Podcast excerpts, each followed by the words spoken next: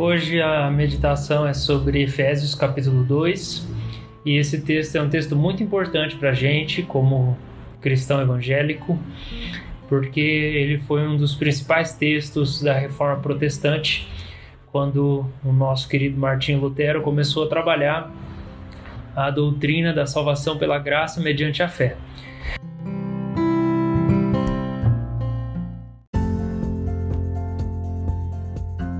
Eu queria compartilhar com vocês uma, um recurso aqui que eu encontrei, que na verdade existe desde 2008, mas eu não sabia que existia, que é a leitura da Bíblia, a mensagem, no Spotify. Se você for no teu Spotify e digitar lá Bíblia Falada, ele vai aparecer todos os livros da Bíblia a mensagem em audiobook. E o mais da hora, mais legal disso é que a leitura é meio interpretativa, assim, tem um fundo musical tal. Achei muito legal. Lembrando que a Bíblia, a mensagem, ela, ela é uma paráfrase. Ela é toda parafraseada, né? Pelo Eugene Peterson. Então a minha sugestão é que você leia sua Bíblia de papel aí, NVI, ou a, a versão que você lê, aí depois você pode ouvir lá, que vai te acrescentar um monte.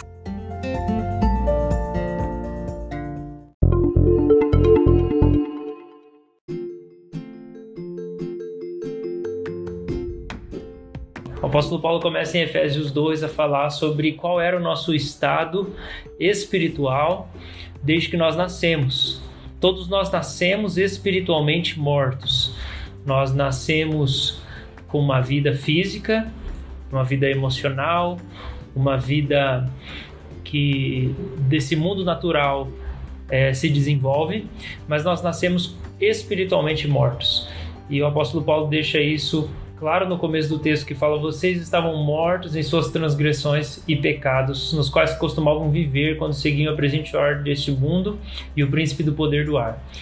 Então, ele fala sobre como nós todos, como seres humanos, sempre caminhamos é, vivendo a vida natural, mas espiritualmente mortos, até que Deus, como diz o verso 4, sendo riquíssimo em misericórdia, pelo grande amor que nos amou, Deus nos deu vida em Jesus.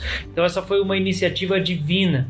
Enquanto nós estávamos mortos, nós mortos nos nossos pecados, nos nossos pensamentos, desejos malignos, como pecadores, e como diz o verso 3, éramos merecedores da ira divina. É, todos nós, anteriormente, éramos merecedores da ira divina.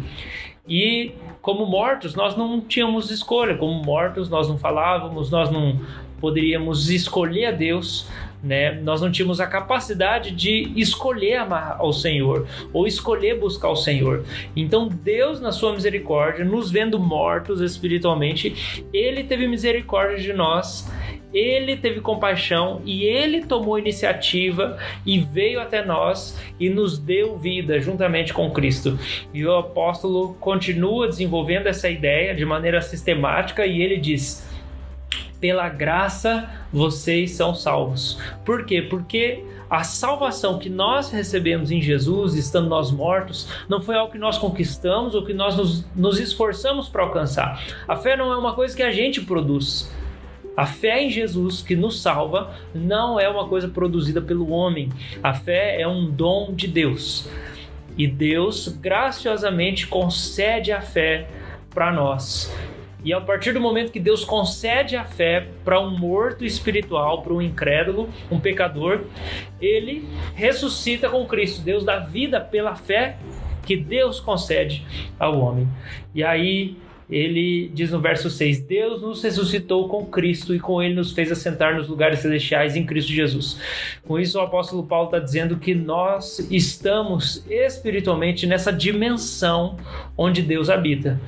É, os céus no Novo Testamento muitas vezes não se referem ao céu que a gente olha quando a gente olha para cima, mas os céus são essa dimensão espiritual onde Deus está.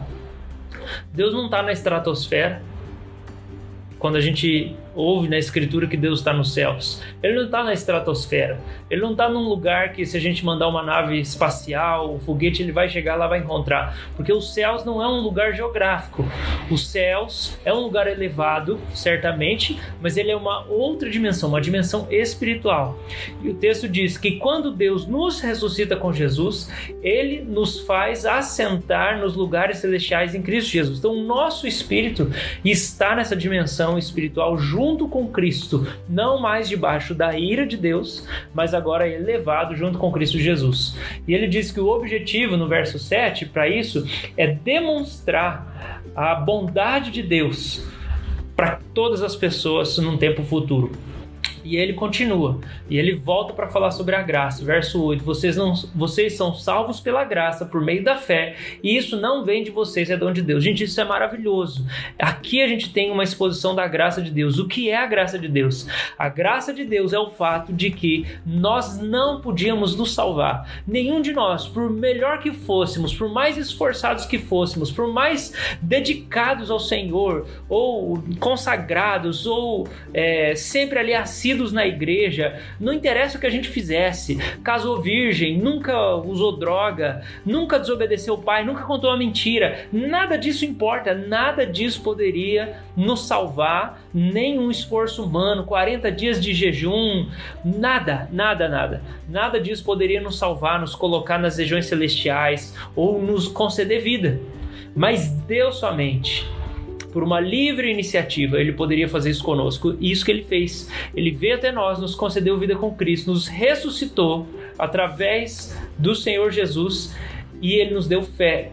Essa é a graça. Verso 9 fala: não é por obras para que ninguém se glorie. Então, o apóstolo Paulo ele deixa bem claro isso. A salvação que nós recebemos no Senhor não é uma coisa que nós conquistamos, é algo que nós ganhamos, é um presente de Deus. E aí ele diz: por que, que Deus nos salva? De maneira muito graciosa. Quando Deus nos salva pela graça, mediante a fé que Ele nos dá, e a gente começa a crer em Jesus e a gente então recebe essa salvação como um presente, o que acontece conosco é que Jesus, o Senhor, já tinha preparado antes da nossa salvação, antes dele nos dar fé, ele já tinha preparado boas obras para que nós as praticássemos. Então é como se uma nova vida em Jesus já tivesse preparada para nós. E quando nós somos salvos pela graça, mediante a fé que nós ganhamos, essa fé em Jesus, essa fé no, na morte e ressurreição de Jesus no nosso lugar, essa fé de que Jesus perdoa os pecados, essa fé de que Jesus nos dá uma nova vida, então nós podemos entrar nas boas obras, que é essa vida nova que o Senhor preparou para nós antes de nos salvar, para que a gente já andasse nessas obras, para que a gente já praticasse. Então ele começa nessa, nessa caminhada explicando essa dinâmica da salvação e ele parte para o momento em que ele diz que nós é, assim como os Efésios, que não somos judeus, mas gentios, podemos receber a salvação. Por quê? Porque o Deus, o nosso Deus, ele é um Deus que durante todo o Antigo Testamento ele tem uma aliança com Israel. Ele é o Deus do país Israel. Ele é o Deus de um país. Ele é o Deus de Jacó. Jacó, filho de Is Abraão, Isaac, e aí você tem Jacó. Deus fez uma aliança com Abraão, o neto dele se chama Jacó, que depois Deus muda o nome dele para Israel e ele vira um país. E Deus é o Deus desse país, é o Deus de Israel. Mas quando chega em Jesus, Deus é, realiza algo incrível, que o apóstolo Paulo vai falar que é a vontade secreta de Deus, ou então o mistério de Deus, que é o que? O fato de que ele salvaria também outras pessoas fora de Israel, outras pessoas que não são judeus, que a gente tem na escritura chamado de gentios. Então, o Senhor é, transforma os gentios, pela fé em Jesus, em herdeiros das promessas que Deus havia feito para Abraão, que Deus havia feito para Isaac, para Jacó, para Davi. Então ele continua nessa, nessa explicação, nessa exposição dessa dinâmica da salvação para nós gentios, e ele diz que Deus faz a unidade através de Jesus, verso 14. Ele é a nossa paz, o qual de ambos fez um e destruiu a barreira, o muro de inimizade. Então havia inimizade entre judeus e gentios. Deus destruiu em Jesus isso tudo, e aí, através do corpo de Jesus, da obediência de Jesus, das ordenanças, ele cria em si mesmo é, pela cruz um novo homem, uma nova humanidade. E o objetivo dessa união, dessa criação, o objetivo desse novo nascimento que a gente recebe pela graça mediante a fé, ele é, diz que nós que recebemos a fé, essa fé já foi anunciada pelos apóstolos e pelos profetas no Antigo Testamento. Então, os profetas anunciavam a Jesus no Antigo Testamento, depois os apóstolos anunciaram, e aí ele usa uma figura de que Jesus é uma pedra angular. Não confunda com quadrangular.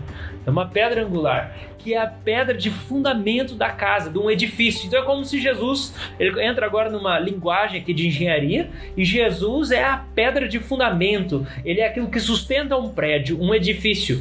E aí o Senhor está nos edificando e nós estamos edificados em Cristo, com a nossa fé em Cristo. E o objetivo é que, sendo edificados, sendo construídos espiritualmente pela fé em Jesus, nós todos unidos como cristãos, como filhos de Deus, salvos pela graça mediante a fé, vamos crescendo e como se a gente fosse um prédio que cresce para que nós sejamos uma morada de Deus pelo Espírito Santo. Esse é o objetivo. A salvação pela graça mediante a fé é para que nós sejamos enchidos com o Espírito Santo.